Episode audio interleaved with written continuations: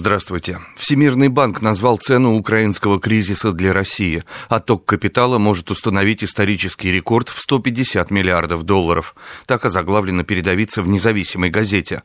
Российская экономика может лишиться в этом году 38 миллиардов долларов. Эта цена включает сокращение ВВП из-за украинского кризиса и общего замедления экономики. Но есть и более осязаемые потери. Только в первом квартале для поддержания рубля наш Центробанк растратил на валютные интервенции почти 39 миллиардов долларов. Такие расчеты опубликовали в среду эксперты Всемирного банка, которые предсказывают также отток капитала из страны на уровне 150 миллиардов долларов, излагает независимый независимая газета. По итогам 2014 года российскую экономику ожидает спад, не исключает Всемирный банк. Сценарии технической и классической рецессии признаны равновероятными, объявляет в заголовке деловая газета «Ведомости». ВБ представил два варианта прогноза развития экономики России с высоким и низким уровнем риска. Причем ни один из этих вариантов не предполагает торговых санкций. ВБ полагает, что международное сообщество от них все же воздержится. В ином случае экономику ожидает более серьезный шок, насколько в банке просчитывать не стали. И вот на что еще обращают внимание читатели ведомости. Худший сценарий для экономики – это даже не формальные санкции, предупредил в среду первый вице-премьер Игорь Шувалов. Западные партнеры могут действовать фактически, опасается он. Например, неофициально давать сигналы рейтинговым агентствам или своим инвестиционным фондам.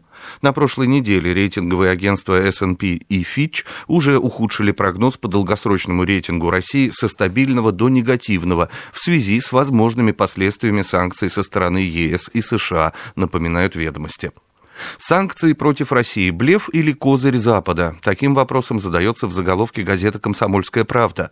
Угрозы ввести экономические санкции против нас усилились после воссоединения с Крымом. Мол, развитые страны перестанут нам поставлять свою продукцию или обвалят цену на нефть. Наши эксперты такие версии восприняли с усмешкой. Введи Запад такие санкции, тут же получит обвал собственной экономики. Американцам сейчас невыгодно снижать стоимость нефти. У них запущено множество проектов по добыче сланцевого сырья, а они окупаются только при высокой цене на нефть. Еще сложнее представить, что европейцы откажутся поставлять нам свою технику и оборудование. Россия – огромный рынок сбыта. Не будь его, многие компании лишатся серьезной доли прибыли. Ведь конкуренты из Азии тоже не дремлют. Китаю и другим юго-восточным тиграм только на руку, если Запад уйдет с российского рынка, объясняют собеседники комсомолки. Танки санкций не боятся. США не повлияют на экспорт нашего оружия. Такой заголовок находим в российской газете. Глава Рособоронэкспорта Анатолий Исайкин заявил, что США вряд ли смогут помешать поставкам российского вооружения в другие страны. Со свежей прессой вас знакомил Андрей Егоршев.